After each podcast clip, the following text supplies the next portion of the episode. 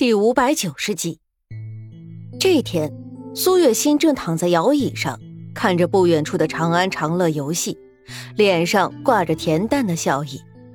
突然，感觉身子底下有些微湿，肚子也有些微的痛感传来。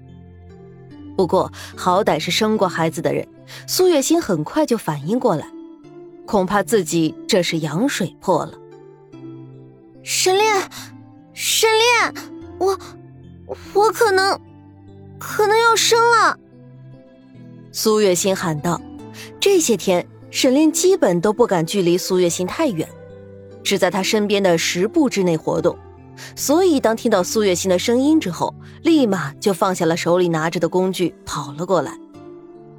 看到苏月心躺在躺椅上，手紧紧的攥着自己的衣服，脸色惨白，马上把人抱起来送回房间。接着，又让一旁也担心的看着的长乐和长安去烧热水，先照看苏月心，自己则是飞身去往村子。好在这里虽然比较偏僻，但还是有产婆的。产婆这几天已经被沈炼给三番两次的找过来，搞得害怕了。但这一次看到沈炼这么着急，又在心里算了算时间，猜测到苏月心应该快生了。二话没说，跟着沈炼就来了。彼时，产婆过来，长安和长乐已经烧好了热水，此刻正一脸担忧的蹲在床边看着苏月心。苏月心疼的眼前都开始模糊了，可还是强忍着，努力的冲着长安、长乐笑了笑，想说些安慰的话，可一张口喊出来的全变成了痛呼。看到这幅场景。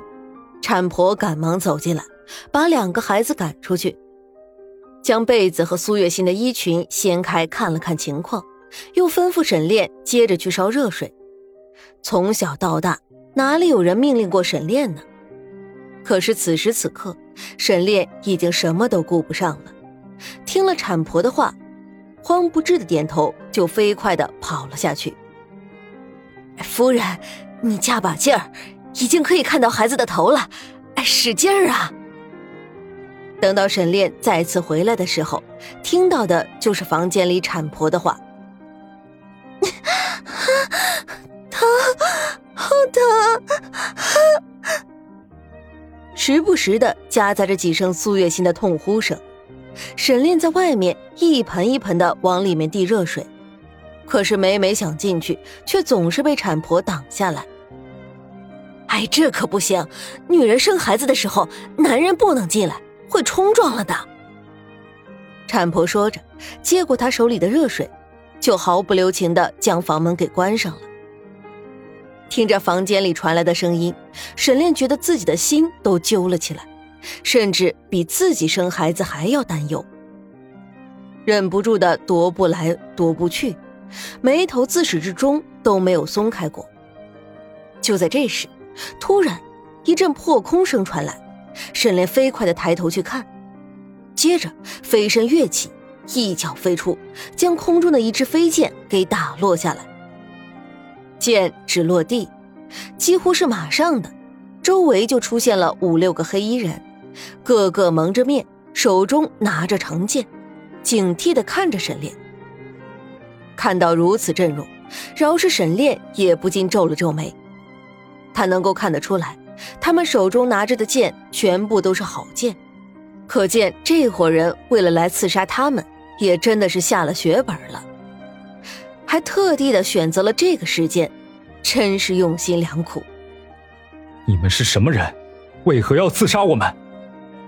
沈炼冷声说道：“让开，我们无意与你为难，我们只要那个刚出生的孩子的命，其他人我们不会杀。”黑衣人沉闷的声音传来：“孩子，怪不得，原来你们特地选择在今天，就是为了我的孩子。我还真的不知道，原来我那个未出生的孩儿还有这么大的本事呢。”沈炼有些讽刺意味的说道：“让开，否则就不要怪我们不客气了。”黑衣人显然是有些恼羞成怒了。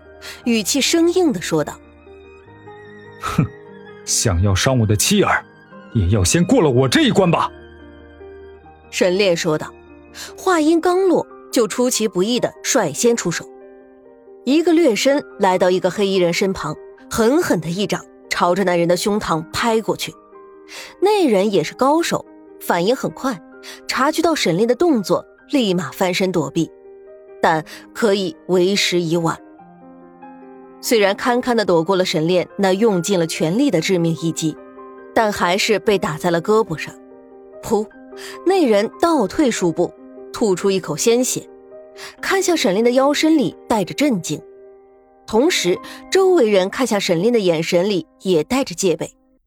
不知是谁先动了手，黑衣人立马将沈炼团团围住，派出一个人朝房间走去，其他人全力围困沈炼。不过，他们还是小看了沈炼。这一年里，沈炼在这里山清水秀，最适合修炼。他的功夫早就更上一层楼了。虽然手中没有武器，但还是游刃有余的对付着这些围困着他的黑衣人。打退一个人，找到空隙，立马飞身挡在那个要冲进房间里的黑衣人身前，狠狠一脚踢在那人的心窝，那人立马倒在地上。嘴角带血的昏死过去，又是一个漂亮的后空翻，将一个人试图放箭的身子踢飞。沈炼跑到房檐下，从房檐下拿出自己的佩剑，抽出佩剑，又和那群人缠斗上去。两方人马打得不可开交，谁也奈何不了谁。那群人没有办法靠近房子一步，沈炼也没能伤到他们。哇哇！哇！突然，一阵洪亮的哭声传来，两方人不约而同的看向房间。只见产婆欢喜的打开了房门，怀里抱着一个襁褓，哭声正是从襁褓里传来的。恭喜了，生了个大胖小子！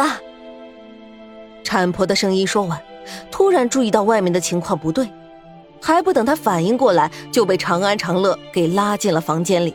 又把门给关了起来，沈炼这才收回视线，看向黑衣人。只见那黑衣人眼里闪过一丝懊恼，接着也不愿恋战，逼退了沈炼一点，立马带人闪身离开。沈炼看着他们离开的方向，皱了皱眉头，也没有要追上去的意思。回过神想去看看孩子，却在靠近门口的时候。看到了昏迷在院子里的那个被他一脚踹晕过去的黑衣人，本想一剑解决了他，但想到自己还有些事情需要问清楚，也就留下了他的命。将那人从地上提起来，毫不留情地扔到柴房里，这才去房间里看苏月心母子的情况。苏月心因为太累，已经睡过去了，孩子则是躺在襁褓里。一双眼睛左看右看，除了刚出生的一阵哭声，也不哭也不闹，十分乖巧。沈炼走进来，轻柔的将孩子抱进怀里，仔细的看着这个属于自己和苏月心的第二个儿子，眼里满是宠溺。公子啊，外面没事吧？产婆有些余惊未了的问道。已经没事了。刚刚吓到您了，实在抱歉。这点心意您拿着，也是感谢您照顾我夫人生产。沈炼说着，放下孩子，从袖子里拿出一锭银子，交给产婆。看到银子，产婆脸上瞬间就挂了笑，见牙不见眼的样子，颇有几分喜感。哎呀，多谢多谢！产婆接过银子。道了谢，又叮嘱了沈炼几句，就离开了。